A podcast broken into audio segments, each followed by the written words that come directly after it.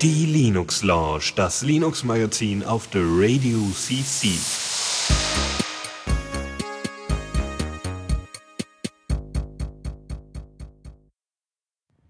Einen wunderschönen guten Abend, äh, werte Hörerschaft, und willkommen zur Linux Lounge. Ähm, ja, mal wieder mit mir, dem Lukas und Dennis, wie alle zwei Guten Wochen. Abend. Und ja, dann äh, denke ich mal, wenn es nichts weiteres zu reden gibt, würde ich direkt mal, äh, ja, neue Sachen und so besprechen. Hm? Neues aus dem Repo. Solltest mich. Was? Der Ding ist zu Ähm. kurz. Ich, ja, ich höre mich selber. oh, verdammt, das ist nicht gut. Das ist ja echt schade. Das hätte ich gedacht, dass das wieder repariert ist.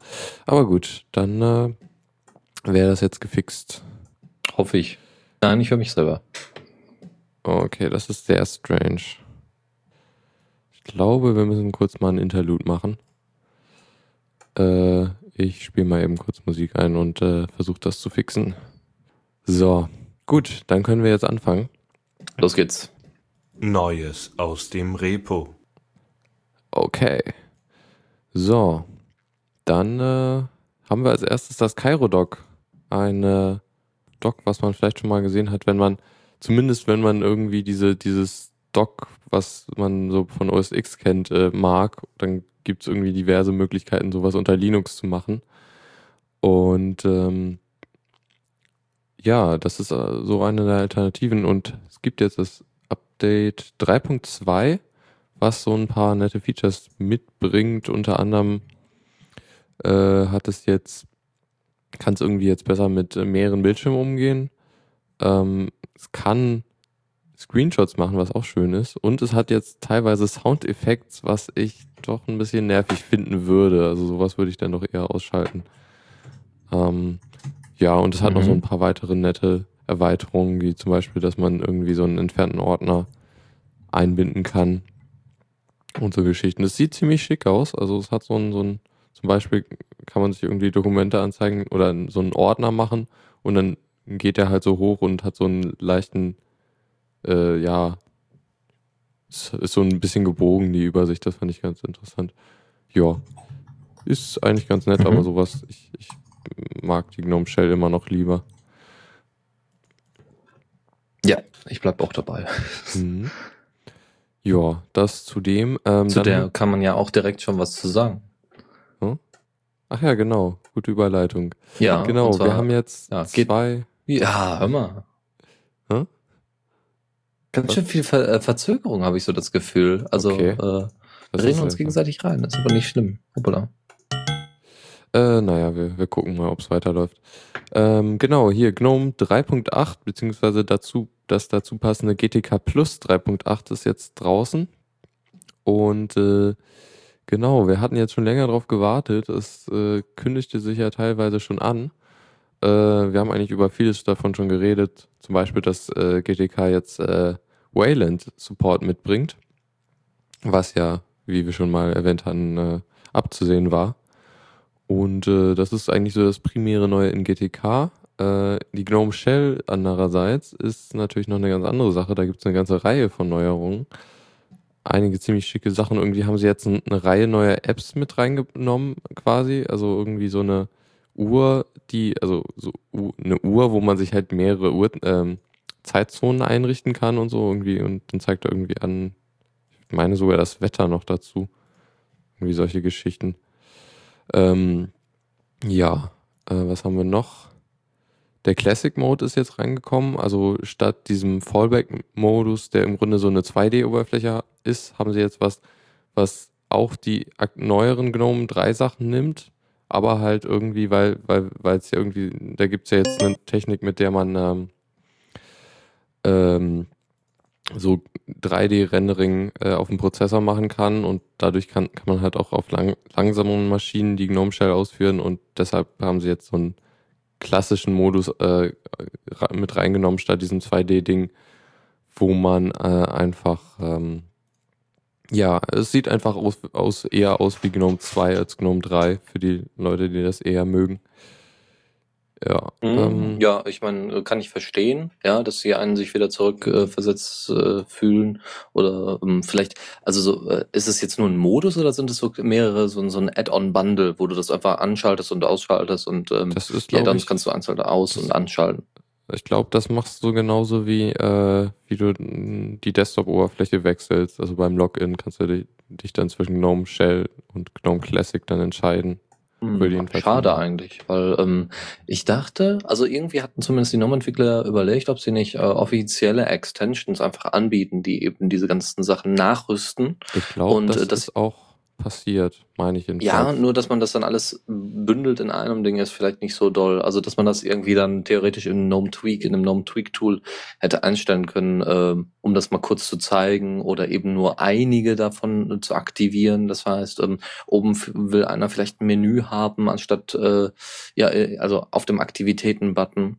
Ähm, dafür aber den Rest nicht, so ungefähr. Ähm, Gibt es natürlich immer noch Extensions für, aber wenn solche Extensions äh, von der von den GNOME-Entwicklern selbst entwickelt worden wären, ähm, wäre das Ja, natürlich auch noch eine Ich schöne meine, das Sache. war ja der Plan. Also kann natürlich Ja. sein, dass, also wir wissen es halt nicht, wir müssen es mal Dann ausprobieren. probieren wir es aus, genau, weil Das das dauert, das ja dauert aber noch ein bisschen bei Arch Genau. Linux vor allem, bis die das getestet haben. Das soll ja auch ordentlich laufen. Und äh, ja, ich glaube, da werde ich das wahrscheinlich als am ehesten noch hier auf meinem Ubuntu-Laptop haben, die neue GNOME-Version, weil äh, die ja schon eine PPA anbieten und äh, jetzt mit 13.04 von Ubuntu, mit dem Ubuntu GNOME Remix, da sollte dann äh, auch das schon mit drin sein. Also Ja. nicht, nicht, äh, nicht 3.8, aber zumindest dann eine PPA, womit das dann funktionieren sollte. Ja, genau. Ähm, sonst noch Neuerungen. Ganz interessant ist, dass man die Suche jetzt irgendwie äh, einstellen kann, so dass man sagen kann, welche Apps da oder welche Programme da was beisteuern können. Also wenn man irgendwie nicht will, dass, äh, oh, weiß nicht, wenn die Dateien dort nicht angezeigt werden sollen oder so. Das, also so, das kann man irgendwie feiner einstellen. Schön fände ich ja auch, wenn der Firefox direkt mal durchsucht werden könnte, also die Lesezeichen. Ja, Das so wie bei äh, Unity. Oder, oder äh, Android. Kennt man ja vielleicht Mhm. ganz gut von dort. Ähm, ja, dann gibt's noch irgendwie mehr Privatsphäre-Einstellungen, was ja auch nicht schlecht ist. Also man kann irgendwie sagen, was hier von, ich glaube, das ist ja immer noch Zeitgeist, was da im Hintergrund läuft, Ja. äh, was da halt protokolliert werden soll und was nicht. Ähm, dann haben sie die Animationen verbessert, was ich ganz äh, schön finde eigentlich. Also teilweise ist das, also gerade wenn Last auf dem System ist, sind die Animationen nicht ganz so flüssig und da erho erhoffe ich mir ein bisschen Besserung. Mhm. Ähm, sonst, genau, was hatten wir bei dem X, äh, X-Server-Release, dem letzten hatten wir schon drüber gesprochen, dass man, dass die GNOME Shell jetzt äh, so ein, so ein, also das, das, also das Message, also die, ähm, ah, wie nennt man das auf Deutsch, die, da, wo die äh, Nachrichten angezeigt werden, unten die, unten die Leiste und halt die, die Hot Corner oben links. No Notifi ja, hier Notification Bar. Ja, super. Nee, super Deutsch. Mhm. Ähm, naja, die sollen halt so erst aktiviert werden, wenn man da mit einem gewissen Schwung drauf kommt und nicht, wenn man da irgendwie zufällig an den Rand kommt. Ja, Oder jedenfalls schneller. Dann kann man halt da gezielt hingehen und dann öffnet sich das direkt schon. Nicht so wie jetzt, dass man eine Weile unten warten muss. ja also das, das, genau.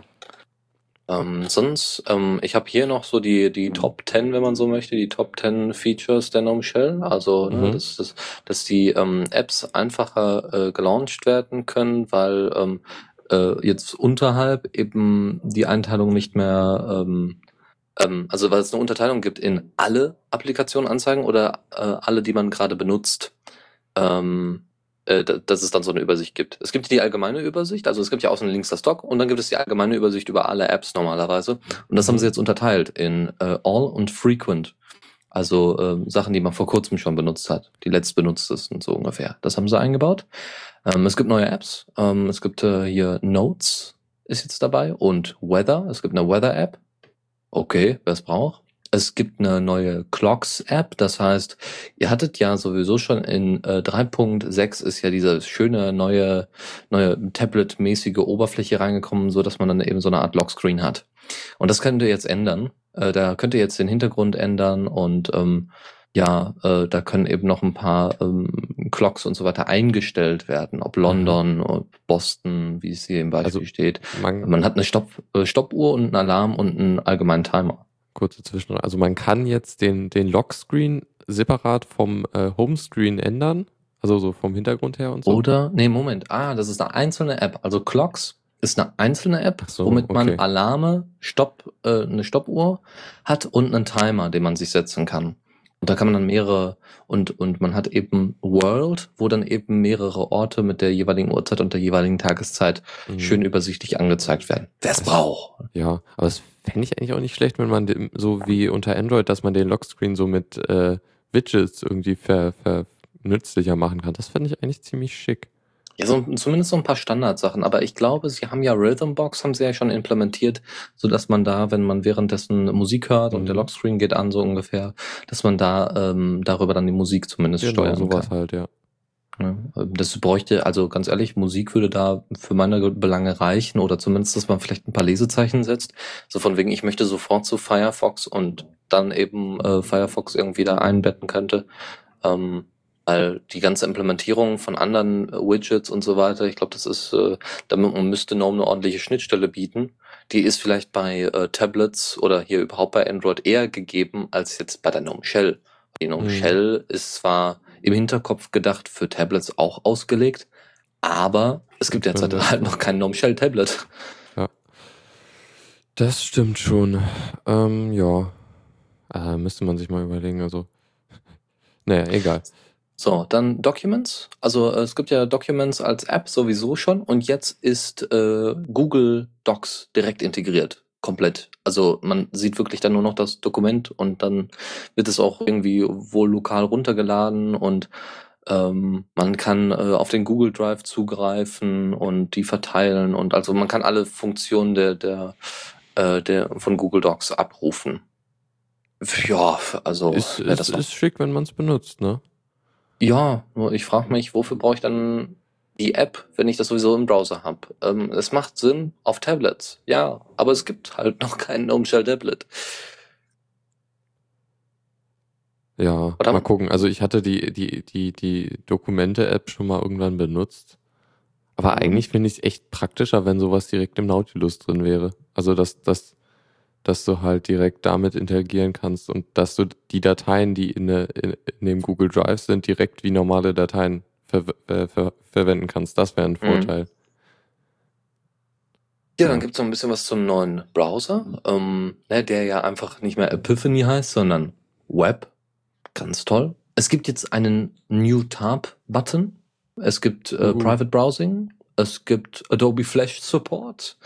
es gibt äh, eine bessere Seite ähm, oder eine bessere Suche. Also um Seiten zu durchsuchen, gibt es ein schöneres Interface für. Und es gibt ähm, die Möglichkeit, das zuletzt äh, geschlossene Täppchen wieder aufrufen zu lassen. Und ähm, ja, schön. ja.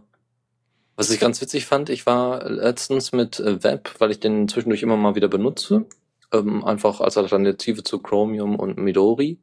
Ähm, auf unserer, auf, auf äh, dem WordPress-Bereich unserer Website, auf dem äh, Admin-Bereich und da zeigt er mir dann WordPress an, sowas wie, ja, du solltest vielleicht eine, hm, wie wär's denn mal mit einer neueren Version von Chrome? Und ich so, nein, ich benutze ja Web. oh. Wahrscheinlich war das WebKit, oder? Ja, wahrscheinlich. Ja. ja. Was ich ja auch schön finde, hier OwnCloud Support ist ja jetzt drin. Ja. Da mhm. habe ich lange drauf gewartet und ähm, ich hoffe, das lohnt sich. Also, dass sie das ordentlich einbetten. Ja, da muss man auch, wie gesagt, ausprobieren und gucken, wie es läuft. Genau. Ja, die Suche wurde noch ein bisschen verändert. Äh, ne, genau, das hat es ja schon angesprochen, dass man eben äh, danach suchen kann ähm, nach Einstellungen, also dass dann eben Einstellungsbutton daneben ist, so ein kleines Symbol und dann sich so eine Liste darunter bettet. Also man, man gibt zum Beispiel BA ein und dann hat man Background in einem separaten Bereich, möchte man sagen, ähm, für Einstellungen. Und dann weiß man, ah, Background oder hier das noch, was, was mit BA zu tun hat, äh, was aber jetzt noch als Dokument irgendwo rumliegt. Also äh, diese, diese Unterteilung in der Übersicht, in der Suche ist schon nicht schlecht, ist schon ganz schön. Mhm. Ja. damit wären wir, glaube ich, durch. Ja, Notifications, dass man die Notifications für die jeweiligen Sachen auch an- und ausmachen kann. Und damit wären wir durch. Super. Dann haben wir als nächstes ein, äh, eine Distribution für Spieler, äh, Mhm. die im Grunde eigentlich so mit einer Reihe Spiele äh, ähm, direkt vorinstalliert kommt und halt so mit, äh, mit hier Steam und ähm, Deshura. De Desura, genau. Oder so. Deshura, Desura. Äh, die, das Ganze ist dann 15 bis 20 Gigabyte groß, was ich etwas massiv finde, vor allem, weil, weil man jetzt nicht, vielleicht nicht. Auf der Festplatte. Ja, Ja. also. Genau. Also ja ich lade mir mal so ein 15 bis 20 Gigabyte Image runter. Mhm. Also man will vielleicht nicht unbedingt alles spielen, was da äh, vorinstalliert ist. Aber es lohnt sich. Sagen wir mal so, man hat einen relativ schnellen Rechner, der trotzdem relativ alt ist, sagen wir mal so. Ähm, äh, da gibt es tatsächlich, ähm, da, also es gibt tatsächlich, es werden zwei Kernel mitgeliefert. Deswegen ist das Ding auch unter anderem so groß und eben weil noch so viele Spiele dabei sind, da sind, da ist äh, Flightgear bei. Und das ist ja schon relativ heftig. Es sind Multimedia-Codecs dabei. Also LXDE, okay, ist nicht so viel. Flash ist vorinstalliert, Java ist vorinstalliert, VLC, Iceweasel wird als Browser benutzt. Und dann eben solche Spiele wie Frozen Bubble, Lin City, Super Tux äh, Card, äh, äh, Extreme Tux Racer, äh, Battle of West North. Also viele, viele Sachen, die man sowieso schon kennt. Ist basierend auf Debian Testing und ist somit auch ein Rolling Release. Und im Großen und Ganzen ist das ganz schön. Wie gesagt, heißt Sparky Linux und ist eine Unterart der Distro. Deswegen ist es auch die Version 2.1. Es scheint wohl nicht irgendwie eine Weiterentwicklung in dem Sinne zu sein. Sparky Linux hat wohl an sich nicht das Ziel, diese pure Gaming-Performance mitzubringen, sondern ist eher so für die Entwickler und für die Macher der Distro selbst so ein, so ein bisschen Spiel, weil die sehr, sehr spielaffin sind und haben gesagt, ach komm, jetzt machen wir mal so eine Spiele-Distro. Und das haben sie jetzt gemacht. Ja, interessant. Ich finde es vor allem sinnvoll, also das mit dem LXDE macht sehr viel Sinn, weil, weil du dann halt kein, dann wird der Computer nicht schon langsamer, nur weil, weil du irgendwie auf, aufwendige Grafikeffekte hast auf der, äh, na, auf, auf der Desktop-Ebene. Ja, so sieht's aus. Gut, dann haben wir hier noch ein, irgendwie Elementary OS hat irgendwie was Neues. Mhm, Ein App Center. Ähm, Ja. ja. kennt man eigentlich so ähnlich wie bei Lubuntu das App Center. Ähm, ist ein bisschen simpler, noch simpler, als das bei Lubuntu schon der Fall ist. Lubuntu wohlgemerkt. Ähm, auch wieder Kate äh, typische Kategorienunterteilung, Suchfunktion. Das war's. Reicht. Ja, ist noch nicht standardmäßig bei der nächsten Distro-Version dabei, ähm, weil da eben noch ein bisschen dran gewerkelt wird, aber es sieht hübsch aus. Es ist einfach zu benutzen. Und für die Leute, die sich für Elementary OS äh, zum Beispiel ähm, Leute, die Mac besitzen, die sollten vielleicht dann tatsächlich sich mal Elementary OS angucken, wenn sie eine Distro unbedingt haben wollen, weil ähm, hat einfach optisch was. Und wenn man das dann auch noch mit einem MacBook äh, verbindet, ich glaube, da, da sind viele ganz froh, vor allem Leute, die sagen, ah, Mac OS X, ja, da, das mag ich nicht oder weiß ich nicht, aber ich möchte mich jetzt auch nicht Unmengen mit einem neuen Betriebssystem oder einer neuen Aufteilung beschäftigen. Die wäre vielleicht Elementary OS was, weil das, ist sehr einfach gehalten ist. Es gibt sehr einfache Tools, die da drin sind, die auch standardmäßig normalerweise äh, ähnlich bei Mac OS X drin sind, wie ähm, iPhoto. Die iPhoto-Alternative wäre zum Beispiel Cheese und so weiter.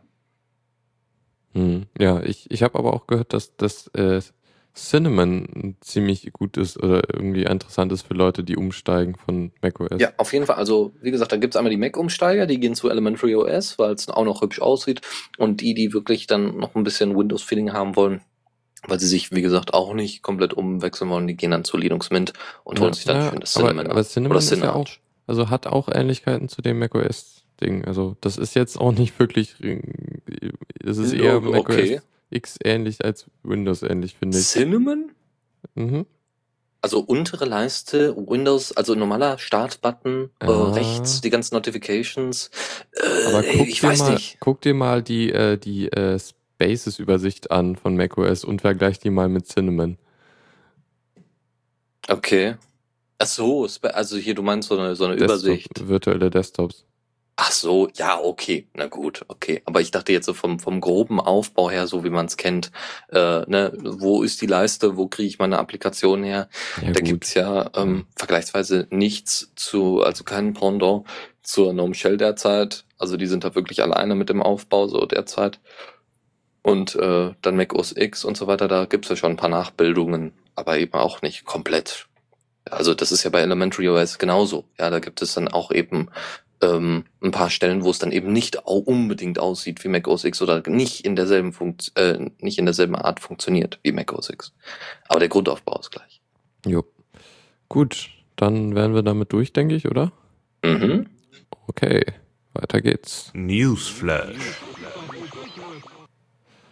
So, und damit wären, bei, wären wir bei den Nachrichten angelangt und hier diese News irgendwie, ja, erklär mal, warum das so interessant ist mit dem Open Exchange und so. Die machen gerne. jetzt irgendwie was mit Cloud und so. Ja, total awesome. Also wird das ist wirklich klasse. Ähm, und zwar Open Exchange ähm, ist äh, eine Firma, die äh, im Allgemeinen Cloud-Dienste anbietet. Die haben sich jetzt ein paar von den ehemaligen Open Office oder von äh, jetzigen Open Office Entwicklern ähm, ein, ja nicht eingekauft, aber zumindest arbeitet mit denen zusammen. Und die arbeiten zusammen an einer unter GPL lizenzierten Open Office Cloud Software. Super, super Ding.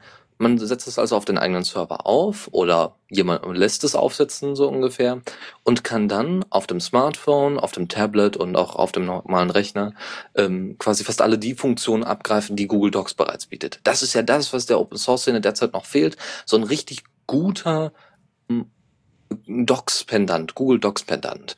Und das ist, das ist eine Möglichkeit. OX Text heißt es derzeit, ist GPL 2 lizenziert und soll schon in der zweiten Aprilwoche zumindest in der Alpha-Beta-Phase veröffentlicht werden und offiziell angekündigt werden. Das Interessante ist aber, es gibt soweit bekannt derzeit erstmal kein iOS, äh, keine iOS-App und auch keine anderen Apps, sondern die arbeiten komplett mit Re äh, äh, Responsive Design. Ähm, super. Das heißt, man braucht keine unterschiedlichen Apps oder sowas, sondern setzt sich einfach einen Link oder, oder ein Lesezeichen auf, äh, ähm, auf seinen Touch-Device oder auch auf dem Rechner. Äh, und somit kann man dann wunderbar anfangen zu tippen und passt sich dann auch dementsprechend den Tastaturen, dem Betriebssystem und so weiter an. Mhm. Also das, was man da sieht, also in dem Artikel ist so ein Screenshot von einem iPad. Das ist, das ist nur eine Webseite im Grunde? So äh, habe ich das zumindest verstanden. Aber ja, es scheint wohl Aha, einfach nur okay. eine, eine Cloud-Software zu sein. Die installierst du, funktioniert das. Man kann ähm, hier, es gibt so ein paar Sachen, die eben noch nicht so ganz verständlich sind, die eben noch ein bisschen schwierig sind. Aber wie gesagt, daran arbeiten die ja gerade. Okay. Ja. Mir sieht das doch sehr arg nach App aus. Also, Ja, ja, ja, es sieht sehr nach App aus, ne? Hätte man jetzt nicht gedacht, aber tatsächlich ist Also, nee, äh, vor das allem- wohl. vor allem fehlt mir die Browserleiste. Wofür? Hä? Naja, ich meine, eigentlich äh, zeigt der Browser eine Leiste an. Die kannst du Ja, aber, aber ich weiß nicht, gibt es beim iPad auch so ein Ausblenden? Also wenn du es nicht brauchst, dann blendet er zumindest oben die nicht. Browserzeile aus. Naja. Ähm, hier, ne? Text sinnvoll an die Abmessung des jeweiligen Geräts anpassen. Ähm, guck gerade. Ach so. Okay, also sie unterstützen die Webseite nur auf, auf dem iPad. Äh, Okay. Ja, also es ist derzeit, wirklich eine derzeit. Webseite. Interessant. Deswegen, ich bin gespannt. Hm. Ich freue mich da richtig drauf und wahrscheinlich wird OwnCloud sich da überlegen, ob sie da nicht irgendwie eine Verbindung, also die APIs übernimmt oder das irgendwie mit einbaut. Kann man das denn ausprobieren schon? Nö, wie gesagt, erst in, in der zweiten Aprilwoche, also äh, wartet einfach nochmal so am 14. vielleicht oder jetzt beziehungsweise vom 8. bis 14. nach dem, nach dem nächsten Wochenende ähm, könnt ihr mal schauen, ob es da neue Nachrichten gibt, beziehungsweise ihr hört es dann bei uns, natürlich. Hm. Nee, ich habe hier eine, eine Testinstanz gefunden. Ja, tatsächlich? Ui, Hm. hm, würde ich das aber sehen. Ja, die haben, die haben das derzeit noch unter einem anderen Namen, ähm, weil Open Exchange das derzeit schon in seine Groupware integriert hat. Also es scheint wohl schon relativ weit zu sein. Ja, das sieht eigentlich Nur die- aus. Wo steht das denn hier? Da, ah, also es ist halt wirklich, ein- also das hier sieht irgendwie arg nach einer wirklich irgendwie kompletten Exchange, OpenX oder so einer Exchange-Oberfläche aus. Also es hat irgendwie Mail, Task, also Meine Güte. Ja, deswegen Kalender. Groupware, ne? Also, äh, kannst du mir das mal zuschicken? Oder Yep. Moment. Wäre super, weil das würde mich auch mal interessieren. Wie gesagt, wenn das dann äh, nächste Woche veröffentlicht wird, Mhm. ja, das äh, kann nur interessanter werden. Sieht auf jeden Fall schick aus. Vor allem der Kalender gefällt mir sehr gut. In der Uncloud ist der leicht, leider noch nicht so schick. Okay. Okay, ich habe jetzt hier keinen Benutzernamen. Was soll ich machen? Hoch? Okay. Na egal, ich, Moment. ich, ich äh, Ja, kannst du ja später angucken. Joa, was haben wir dann noch? Eine kurze Meldung über den äh, CyanogenMod-Gründer. Der hat, äh, ja, vor, weiß nicht, vor ein, zwei Jahren bei äh, Samsung angefangen zu arbeiten, konnte irgendwie dann auch an CyanogenMod weiterarbeiten und er hätte jetzt irgendwie aus irgendeinem Grund äh, Samsung verlassen. Ähm, Gründe irgendwie hat er nicht genannt, aber ist halt irgendwie komisch, weil äh, es kann natürlich irgendeinen Grund haben, der jetzt irgendwie völlig trivial ist. Aber es ist irgendwie doch schade, dass, also gerade weil, weil Samsung irgendwie jemanden eingestellt hat, der dann trotzdem noch an so einem Projekt wie CyanogenMod weiterarbeiten konnte. Das war schon ziemlich schick. Mhm. Hm, Ja, na, kurz noch erwähnen. Also ist keine, keine großartige, also wurde jetzt auch nicht gesagt, warum, sondern Nee. er hat einfach gesagt, tschüss und Genau. das war's. Schade. Ja gut, äh, ich meine, er hat wahrscheinlich bei Samsung derzeit äh, genug Geld geschäffelt, dass er sich das erlauben kann. Sonst würde er sich da nicht, äh, Weiß nicht hinstellen und sagen, ich gehe jetzt. Wer Keine weiß. Ahnung. Ja. Ja. Naja, wollte ich jetzt nur kurz erwähnen. Dann äh, hat eine spanische Vereinigung, die so äh, irgendwie Hispa Linux nennt sie sich, ist so Open Source und Linux Vereinigung, also Anwender äh, und die haben jetzt eine Klage eingereicht gegen Microsoft bei der Europäischen Kommission, äh, weil halt äh, aus ihrer Sicht äh, das Secure Boot äh, wettbe wettbewerbsbehindernd ist. Und äh, ja, also die, die eigentlichen klaren Gründe ähm, sagen halt, das ist ein technisches Gefängnis für Betriebssysteme. Also halt gemeint ist halt, dass du, wenn Microsoft das nicht erlaubt oder so, also du kannst halt nicht ohne weiteres irgendwie ein weiteres Betriebssystem installieren, wenn Secure Boot an ist. Ähm, ja, Microsoft hat dann irgendwie noch ein Statement äh, rausgebracht, so ja, sie sehen keine Gefahr, also keine rechtlichen Konsequenzen, weil ist ja, also Secure Boot ist, ist wohl ein äh, Industriestandard. Und nee, also ich meine, Ja. das ist, glaube ich, wirklich so. Äh, Problem ist halt nur, wenn Microsoft die ein, einzige äh, Stelle ist, die irgendwie wirklich äh, da äh, auf allen Secure Boot Geräten äh, signieren kann, Ja, Dann- genau, das ist es. ja, das ist halt das Problem daran. Dann kannst du halt irgendwie, da musst du bei denen gehen und das ist lau das ist schon echt berechtigt. Also keine Ahnung, ob, ob die EU das da irgendwie ähm, da irgendwie vorgeht. Mal schauen, aber sowas dauert leider auch immer länger. Mhm. Ja, mal gucken. So, dann noch eine News zu, also das, das ist eine, eine Analyse an der Uni, äh, an der Leipzig Uni, Leibniz Universität Hannover. Da wurde geguckt, äh, wie es so um äh, Passwortmanager unter Android aussieht Mhm. und haben festgestellt, äh, es ist nicht unbedingt sicher, sowas zu nutzen. Ähm, der primäre Grund ist halt, dass es, eine, es keine API gibt, um äh, die Passwörter von der, äh, vom Passwortmanager zum Programm, also jetzt zum Browser oder halt zu einer anderen App zu übertragen. Äh, was die Apps dann halt machen, wie eigentlich auch auf dem Desktop, also jetzt zum Beispiel KeyPass, äh, das wird halt in, in Zwischenspeicher gelegt und du kannst es dann irgendwo anders einfügen. Ähm, Problem unter Android ist nur, äh, egal, also wirklich jedes Programm, äh, was installiert ist, kann das, kann den, den Zwischenspeicher auslesen. Und äh, man kann sich sogar benachrichtigen lassen als App, äh, dass der Zwischenspeicher sich geändert hat. Mhm. Also es ist, es ist schon sehr leicht, wenn du irgendwie Zugriff zum Gerät hast, äh, die Passwörter auszulesen. Ja, es gab ja, wir hatten ja das schon öfters, dass irgendwie äh, auch der Zugang ausgelesen werden konnte. Gut, das war halt doch sehr speziell. Ne? Wir, wir frieren das Telefon ein, weil ähm, der Schlüssel, der, der Key einfach am Arbeitsspeicher im RAM gespeichert wird und dann lesen wir dann mit einer speziellen Software dann den Arbeitsspeicher aus, um das äh, äh, Smartphone zu unlocken. Es ist zwar sehr speziell, aber dass es möglich ist, zeigt halt, dass es immer noch ein paar Probleme gibt. Yep. Also was sie halt, wie gesagt, kritisieren, ist, dass es keine API gibt, um, um genau sowas zu machen. Sowas wäre dann doch echt mal was, was getan werden müsste, um, um, um sowas sicherer zu machen. Jo. Dann noch, noch eine kurze News, die ich reinbringen wollte. Äh, MariaDB, äh, kennt man vielleicht, ist ja ein Fork von äh, der MySQL und äh, gewinnt an Popularität, zumindest unter äh, Linux-Distributionen. Also inzwischen ja.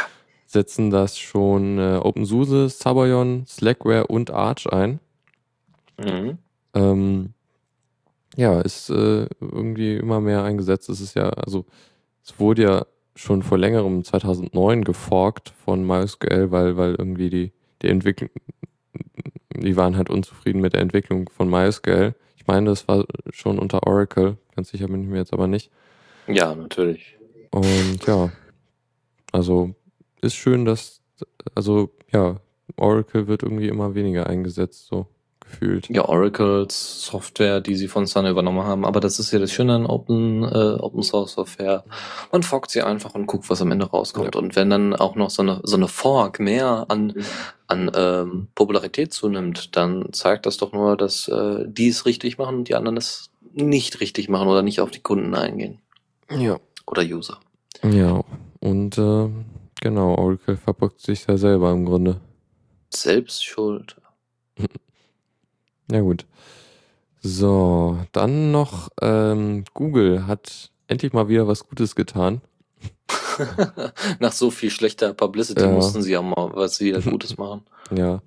Es, es, es geht um Patente, die sie, die, die sie haben. Äh, und zwar wollen sie halt für bestimmte Patente jetzt äh, eine Nutzungslizenz äh, für Open Source Projekte rausgeben. Die es halt einem erlaubt, also dass man bestimmte Patente, die sie, die sie halt freigeben, nutzen kann, ohne halt verfolgt zu werden. Äh, die Besonderheit ist, ähm, also diese Open Patent Non-Assertion Pledge ähm, ist halt, also der kann nicht aufgehoben werden, auch nicht, wenn das Patent weiterverkauft wird. Heißt also, egal was mit Google passiert, äh, man wird nicht verklagt werden, wenn man, da, wenn man irgendwas davon also, einsetzt. Also Google wird, äh, also Google wird, glaube ich, nicht unbedingt untergehen jetzt in den nächsten paar Jährchen. Also da brauchen wir jetzt keine Angst haben, dass dann irgendeiner dann die Patente klaut oder so. Also in, im Sinne von, oh, wir übernehmen Google und dann auch ja. die ganzen Patente und so. Aber ähm, ich glaube, dass Google, da es ja im Moment sowieso sehr viele Patentstreitigkeiten gibt. Es ist zwar schön, das als Backup zu haben, so zu wissen, okay, auch wenn das jemand anderes übernimmt, wir haben damit nichts am Hut, ist alles super. Ähm, aber trotzdem ein bisschen unnötig ist das schon. Weiß nicht, weil, das ist weitsichtig. Ne? Also, das stimmt. Kann immer ja, passieren. Ich meine, in 20 Jahren kann Google auch irgendwann äh, entweder die Welt beherrschen oder auch nicht. Wer weiß, was passiert. Ja, ja also finde ich schon eine gute Idee. Dann Street halt View Live gibt's dann wahrscheinlich in 20 Jahren. da müssen wir Angst haben. Da darf die Bildzeitung dann auch ein bisschen was drüber schreiben. naja. Joa. Gut, ähm, dann hast du noch was hm, zu Lightworks. Eine ganz, ganz kleine Kleinigkeit. Lightworks kennt ja sicherlich hoffentlich jeder. Und zwar äh, ist es ja die Videobearbeitungssoftware, auf die wir alle warten. Da wurde ja unter anderem mit The King's Speech und äh, weiß ich nicht, ich glaube Shutter Island wurde damit auch schon geschnitten, also äh, zumindest auf, dem, auf Windows-Geräten. Jetzt, äh, nachdem die Firma Editshare dann Lightworks übernommen hat, haben sie ja auch dann angekündigt, ja, wir machen noch eine Linux und bald auch sogar eine Mac-Version. Wer hätte das gedacht? Ähm, und das dauert aber noch ein bisschen. Und dann gab's ja, ne, ah ja, wir brauchen die und die Beta-Tester. Alles super. Am 30. April kommt es. Also kommt so eine vorläufige Beta vielleicht oder vielleicht auch schon was bisschen fertigeres, weil sie ja doch sehr eng mit der Community zusammenarbeiten, die Community, äh, die die aktiv auch äh, selber vielleicht Videoschnitt betreibt, ähm, äh, da da haben sie so einen festen Kreis. Das ist so eine half-closed Beta, wenn man so möchte, ähm, wo eben bestimmte Leute einen Zugang bekommen zur Software, ähm, die das testen dürfen. Jeder sich da quasi anmelden kann, das runterladen kann, ausprobieren kann. Aber eben die Leute, die das dann danach nicht mehr nutzen, nachdem sie es dann einmal ausprobiert haben, dann auch gekickt werden aus dieser Liste und dann eben diese Software erstmal nicht mehr nutzen und keine Updates mehr bekommen und so weiter, um eben weiterhin zu sehen, dass ähm, die Community dabei aktiv ist, die Software mitzugestalten und zu verbessern. Mm, ja. Ja, Ja, ich bin wir hatten, gespannt. Ich werde es mal auf, ausprobieren wollen. Ich auch, auf jeden Fall. Ich hatte, es gibt ja schon ein Demo-Video davon, wie es funktioniert und das ist wohl ganz gut schon unter Ubuntu funktioniert. Und ähm, ja, wenn Lightworks kommt, ich glaube, dann macht Videoschnitt unter Linux auch endlich wieder Spaß, weil OpenShot stürzt dauernd ab, Kdenlive stürzt dauernd ab und ist jetzt auch nicht so benutzerfreundlich, auch wenn man sich eingefunden hat, doch schon viele Funktionen drin sind, aber es ist halt immer noch nicht äh, für, für den Alltagstypen gedacht. Immer noch besser als Cinelera oder Cinelera. Cinelera ist wirklich schlimm. Also es ist, äh, ja gut, aber es scheint wohl auch viele Funktionen zu besitzen. Was haben wir noch? PTV als Pendant zu, ähm, zu OpenShot. Aber das war's. Mhm. Ja, hier äh, Caden Live. Ja. Ja, und OpenShot ist so, glaube ich, das. Na, Caden Live ist, glaube ich, das, was, wenn man professioneller was machen will. Mhm, ja. Ja, gut. Dann bin ich mal gespannt drauf. Zockerecke. So, und diesmal haben wir ziemlich viel hier drin. Das ist ja echt. Wow. Mhm. Also Mal erstmal. Ja, erstmal größere, ja, also Valve hat mal erzählt, was so einer der Gründe ist, warum sie auf Linux portieren. Und zwar wollen sie halt letztendlich irgendwie Spiele auf Android haben. Was ich eigentlich jetzt auch okay finde. Ich meine, wir profitieren halt nur davon, wenn sie Sachen darüber portieren. Und ja, also der Grund ist halt, ne, Android und hat ja auch einen Linux-Kernel und wenn du dann von einem Linux von x86 Linux auf ein äh, ARM Linux portierst, ist der Aufwand geringer als von, von äh, DirectX auf äh, ähm, ARM oder so halt. Joa. Ja, Hauptsache, sie, sie übergehen uns dann nicht. Also nicht, Glaub dass ich dann nicht. irgendwann mal gesagt wird, Nee. also klar, wir ja- nutzen uns derzeit so, aber Das ist ja nicht der einzige Grund. Das mit den Setup-Boxen, das ist ja anscheinend auch so, dass sie die, äh, da wollen sie ja auch einen Linux-Unterbau haben. Von daher. ja, was soll sie denn, denn da draufpacken sonst? Also Windows oder Mac OS X kommt da nicht in Frage. nee, äh, naja, also teilweise, ich meine, teilweise ist das ja so, dass, ähm, dass äh, irgendwie äh, mehrere, an, auch andere Hersteller eine Steambox bauen können und denen ist es ja freigestellt, was sie da drauf tun. Von Mhm. daher kann es auch sein, dass es da eine, eine, eine Windows-Steambox geben wird, aber das, was sie machen wollen, wird ja auf jeden anscheinend, also sagen sie jedenfalls, wird Linux-basiert sein. Aber ich muss sagen, ich glaube, keiner wird sich dazu entscheiden, die, also wenn das, also es soll ja möglich sein, dass das auch sich jeder selber bauen kann. Das heißt, jeder baut sich so, ein, so eine kleine Steambox zusammen, indem man sich einfach einen äh, guten Rechner zusammenstellt, der aber eben, weiß ich nicht, am besten als Konsole unterm Fernseher rumhängt. Naja, naja, die sind, die, die Steamboxen oder dieses Pistending ist ja schon extrem klein. Das, das kannst du, glaube ich, nicht selber bauen. Ähm, doch, äh, CT hat das vor kurzem gemacht. Die haben vor kurzem gezeigt, wie man äh, sowas baut, einmal als Tower und wirklich dann einmal so als, als Receiver-artiges Teil. Also nicht so wirklich dieses Pistending in der Größe, sondern einfach nur den, den Rechner, ja, Ubuntu drauf installiert und dann die äh, Steam im Big Picture Mode äh, vorinstalliert und alles weitere, dann die, die Treiber noch äh, nachinstalliert und fertig war das ganze Ding. Mhm. Und ähm, die Möglichkeit ist super. Ich meine, Mhm. ähm, ich würde mir dann wahrscheinlich trotzdem äh, eher von Steam die Konsole kaufen.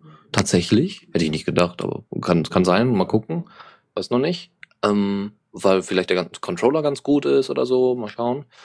Ähm, aber wer jetzt eben nicht das Geld aufwenden möchte oder dann lieber wirklich eine richtig heftige äh, Steambox haben möchte, für sich selbst ist doch super. Kann man aufrüsten. Alles klasse. Mhm. Ja. Das, obwohl, dann würde ich doch eher eigentlich einen großen PC, nämlich meinen, kann man ja dann auch, auch. An, an, an Beamer oder so anschließen. Genau, ordentliche Grafikkarte und ordentliche Anschlüsse, vielleicht dann auch mit mehreren Bildschirmen und so. Hm. Genau, ich meine, ja, du kannst, also ich meine, wenn du wirklich viel äh, Hardware-Power haben willst, dann kannst du es, glaube ich, nicht wirklich in so eine ganz kleine Box kriegen. Nein, aber es ist, ich glaube, die Steambox ist, äh, wird wahrscheinlich relativ günstig sein. Lüftungsprobleme wirst du dann halt echt haben. Ja, weil äh, es soll dann wahrscheinlich einfach nur funktionieren und laufen und ordentlicher Support drauf sein und dann äh, direkt einfach an Re äh, PC, ach, an, an äh, Fernseher angeschlossen werden und gut ist. Ja, ich glaube, das ist einfach der Zweck, dass die, dass die Steambox derart angeboten wird. Weil ich meine, so eine Steambox selber zu bauen, was Software angeht, das kannst ja, das ist ja kein Problem. Siehst du ja. Genau. Joa, dann ähm, Game Maker ist, glaube ich, ein, also so unter Spielemachen recht verbreitetes Tool. Mhm, vor allem so Indie-Games oder so werden da Genau. oft drauf äh, gesetzt. Also ist da halt sind wir ja Relativ leicht, ne, relativ le gutes Framework, um Spiele zu bauen. Und äh, weil äh, ich habe jetzt hier vor kurzem Bonsai Held äh, auf äh, Diaspora, wer sie kennt und wer das zwischendurch mal mitbekommen hat, äh, sie hat äh, selber schon mal was ähm, zusammengebastelt mit dem Game Maker und hat sich darüber aufgeregt, dass es nur auf Windows exportiert werden kann, weil sie einen Dual Boot hat und äh, das dann da so, so ein kleines Weltraumspiel gebaut hat und so weiter. Und sie hat sich so überlegt, ah, wäre natürlich schon schön, der Linux-Export. Der Linux-Export soll jetzt in ein paar Monaten, ein paar Wochen kommen. Die sind sich da noch nicht so ganz sicher, wann sie damit fertig sind. Aber der kommt. Also auf jeden Fall für Ubuntu. Ähm, und es soll auch irgendwie eine direkte Übertragung dann direkt ins Ubuntu Software Center geben oder ins Repo. Also dass da vielleicht direkt ein Launchpad aufgemacht wird. Und dass es da eine Integration gibt. Ähm, ja, ist nur begrüßenswert. Mehr kann man dazu nicht sagen, glaube ich. Aber das auch noch nicht, also man kann den Game Maker auch noch nicht auf äh, Linux äh, benutzen, oder? Aber der ist, Nee, nee, so an sich, genau. Das ist äh, derzeit noch nicht möglich. Ja. Wohl. Aber ich meine, wenn jetzt der Linux-Export da ist, dann ist der Schritt zu mh, sagen, wir. Nicht machen auch unbedingt. eine Game Maker-Version, ist jetzt nicht riesig, sagen wir so. nee, das ist ja eigentlich komplett voneinander losgelöst. Also der, der Teil, der die, äh, der das Programm implementiert und der Teil, die, der, der Software exportiert, das ist ja schon noch ein Unterschied. Natürlich, aber ich meine, dass sie sich so Linux so langsam annähern. Ja. Ich meine, wir haben das ja auch so ein bisschen bei, Also bei es ist äh, ja- Steam beobachten können. Es ist ja nicht so, dass nur weil sie auf iOS äh, portieren, dass auch äh, der Game Maker auf iOS Das läuft. ist richtig, klar, logisch. Aber ich meine, ne, weil Linux so als dritte, drittes Stadium, drittes Betriebssystem äh, nach Steam und all sowas tatsächlich ganz gute Mhm. Chancen hat. Ähm, apropos, äh, vielleicht brauchen wir in Zukunft gar keine Portierung mehr und auch, auch gar keine Betriebssysteme mehr, sondern wir haben das alles nur noch in diesem komischen Internet. Und zwar hat Mozilla, die ja bekannt sind für ihre Open Source Liebe und auch zur Liebe äh, und auch die Liebe zur Community, die haben sich zusammen mit den Leuten von Epic Games hingesetzt. Epic Games, ja, kennt ihr sicherlich, ist das Gaming-Studio hinter Gears of War oder äh, Unreal Tournament. Und die Engine, die da drunter sitzt, nämlich die Unreal Engine, die haben Mozilla-Entwickler und die äh, Entwickler von Unreal Tournament beziehungsweise von der Unreal Engine haben sich da hingesetzt, fünf Tage lang, eine Million Codezeilen geschrieben und gesagt, fertig. Was war fertig? Und zwar die webbasierende Unreal Engine 3. Das Ding läuft auf dem Server, läuft im Browser, ohne Plugin, ohne sonst irgendwas und rendert dann mal eben so ein bisschen 3D. So ein bisschen ist gut. Die Kamerafahrten, die da gezeigt worden sind, waren wirklich beeindruckend. Also für, für so ein, für so ein Browser-Ding. Ähm, ich würde das jetzt auch nicht aus dem, auf dem Netbook ausführen wollen, aber dass man eben in Zukunft auch im Browser zocken kann, das zeigt auch die, ähm, die das zeigt auch die Verbindung, die genau diese Entstehung der Engine zeigt. Äh, Unreal Engine 3 soll von EA unter anderem unterstützt werden und von Disney. Die arbeiten da wohl alle zusammen und versuchen da das Beste aus der Engine rauszuholen, um eben ganz ohne Plugins Spiele im Web anbieten zu können. Ohne dass man es installieren muss, lange Downloadzeiten in Kauf nimmt und so weiter. Aha. Also ich, ich sag nur fuck yeah, Dungeon Defender, Dungeon Defenders im Browser. Ja, genau, sowas zum Beispiel. Genau, weil wenn sowas dann erstmal, ähm, ne, wir haben das ja schon bei Sauerbraten gesehen, dass es gut funktioniert, ne, bei Cube 2. Warum sollte das bei der Unreal Engine 3 nicht auch gut funktionieren? Vor allem, wenn Mhm. dann solche Namen wie EA und Disney hinterstehen. Vor allem EA hat sich ja in den Jahren äh, immer weiter verschanzt und hat gesagt, ja, hier Copyright und überhaupt und äh, du musst online sein unbedingt, sonst können wir nicht, kannst du nicht zocken und so weiter. Nee, ne, Jetzt ist es ja sowieso so.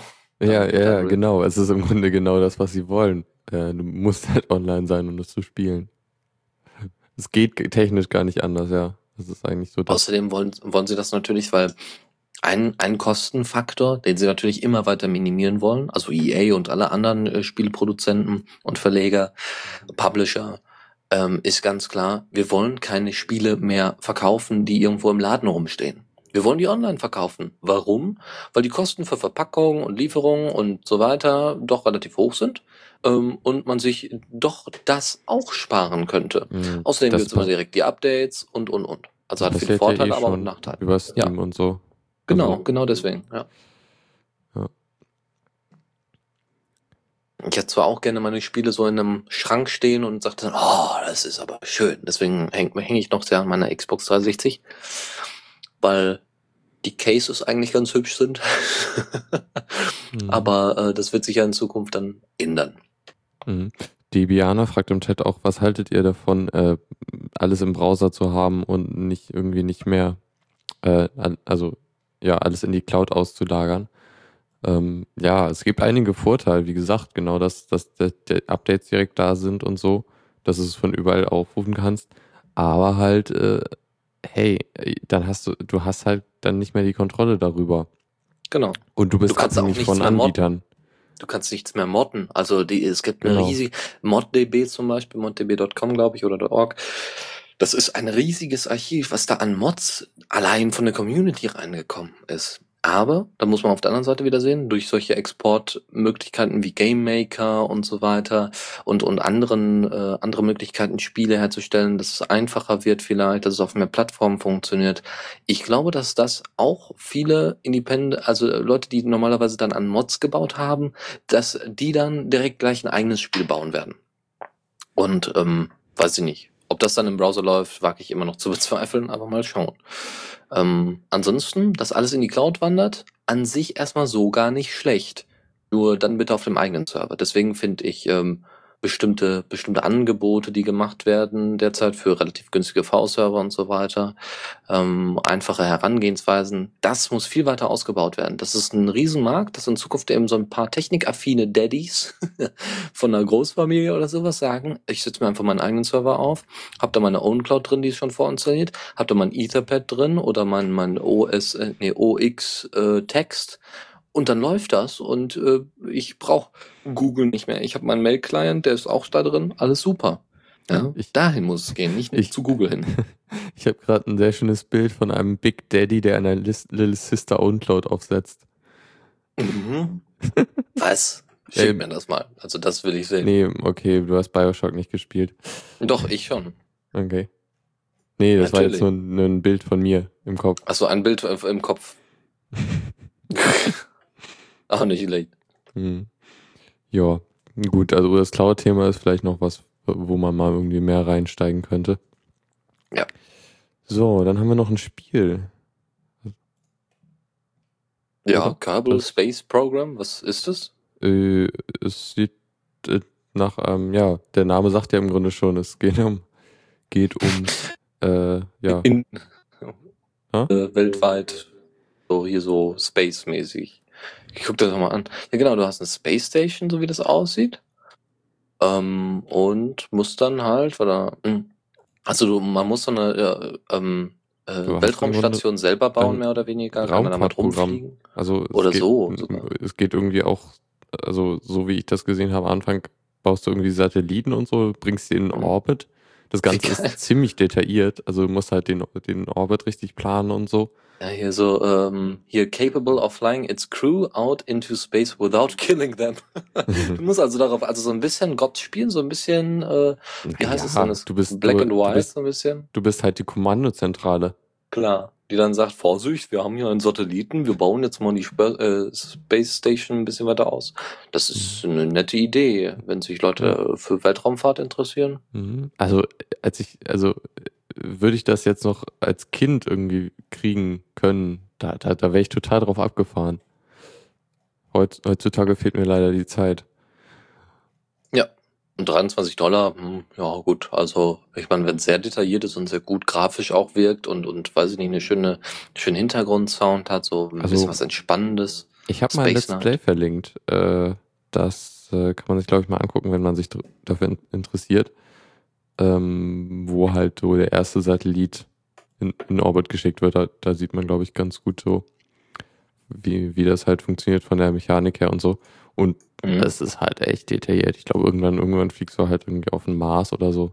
Also da, da kann man, glaube ich, ziemlich viel mitmachen. Oh, ich gucke gerade schon für das nächste Thema mir die Bilder an. Und zwar geht's um, wir sind ja soweit fertig mit Ja. Space, ne? Genau. Ähm, und zwar geht's um Ouya, die neue tolle Spielekonsole, die jeden Tag kommen soll, äh, jeden Tag, jede, jedes Jahr, jedes Jahr eine neue Version rausgebracht werden soll, die über Kickstarter finanziert worden ist, mit Android drauf und wo die Spiele dann auch so laufen und gerade mal 100 Euro, äh, 100 Dollar kosten soll.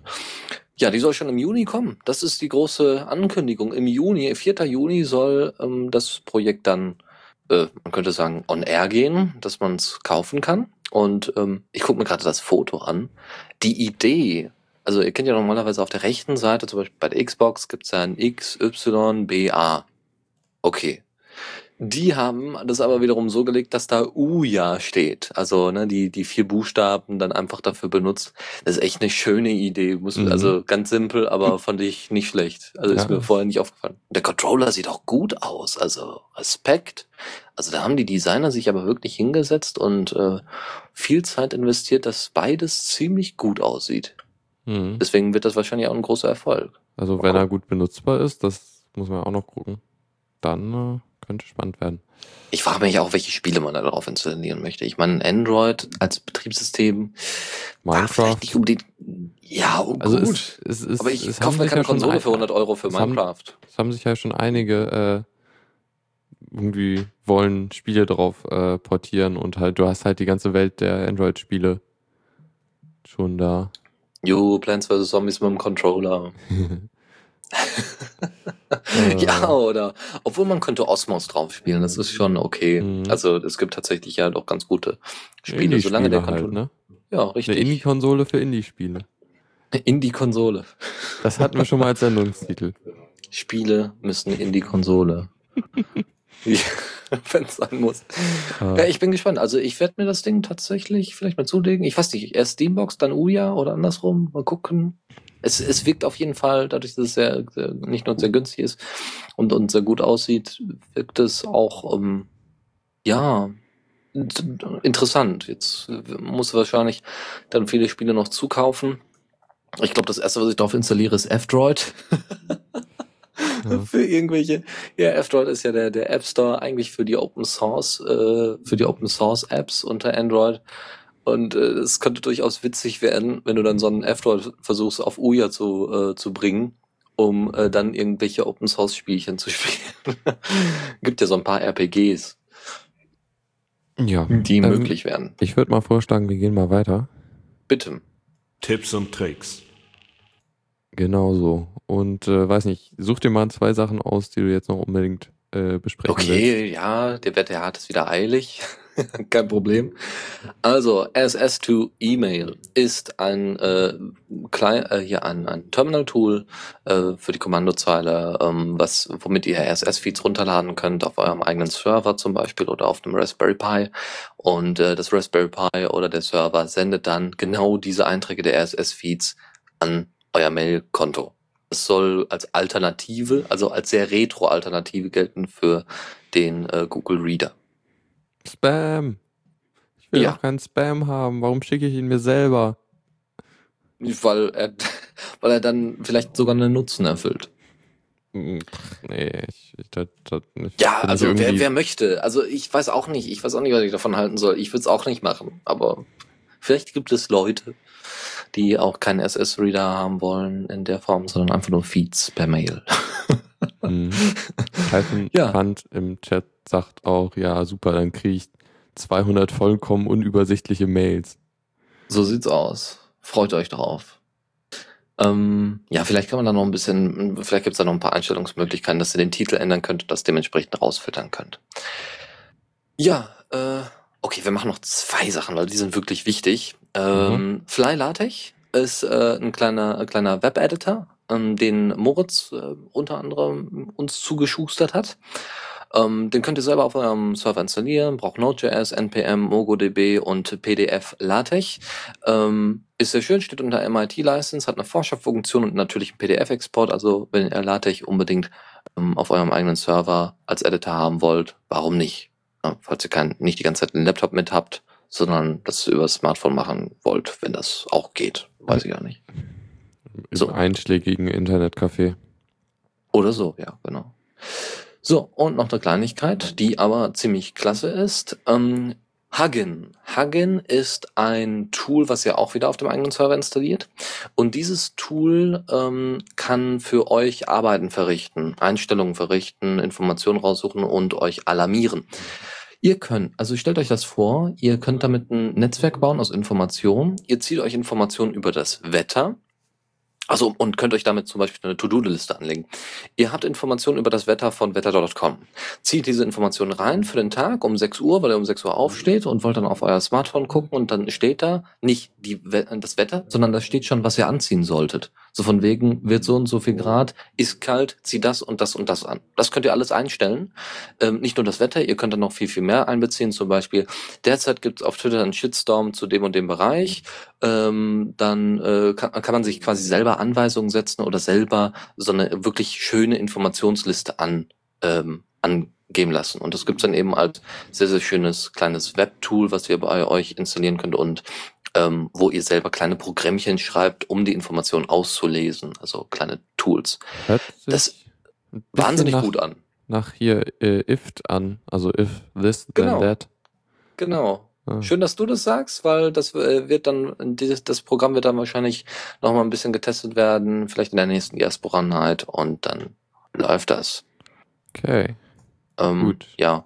Sonst nur noch ein kleiner Tipp äh, für ein Thunderbird, dann haben wir das auch weg, das ist ein Satz.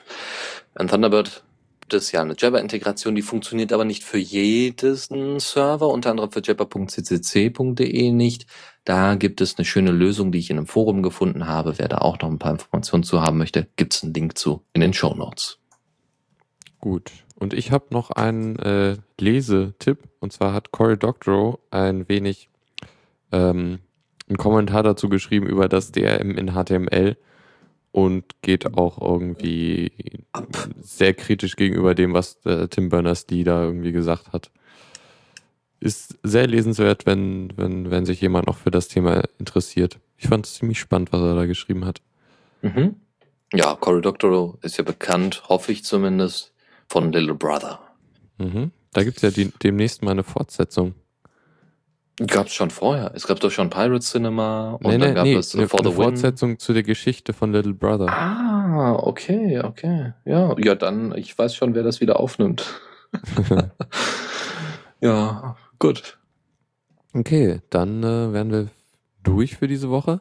Wir genau. Wollen, wir wollen jetzt auch nicht lange den Stream noch äh, besetzen, denn jetzt kommt gleich äh, ESOX mit der nicht normal Sendung ja, und weil heute Ostermontag ist und da, ja, mal gucken. Gut. Ja, dann ähm, würde ich sagen, vielen Dank fürs Zuhören und äh, bis nächste Woche. Bis dann. Ciao. Tschüss. Vielen Dank fürs Zuhören. Die Shownotes findet ihr auf theradio.cc zusammen mit dem Mitschnitt und dem RSS-Feed der Sendung. Solltet ihr Ideen oder Themen für uns haben, dann schreibt uns einfach an kommentar at theradio.cc. Wir freuen uns immer über konstruktive Kritik zur Sendung. Bis in einer Woche.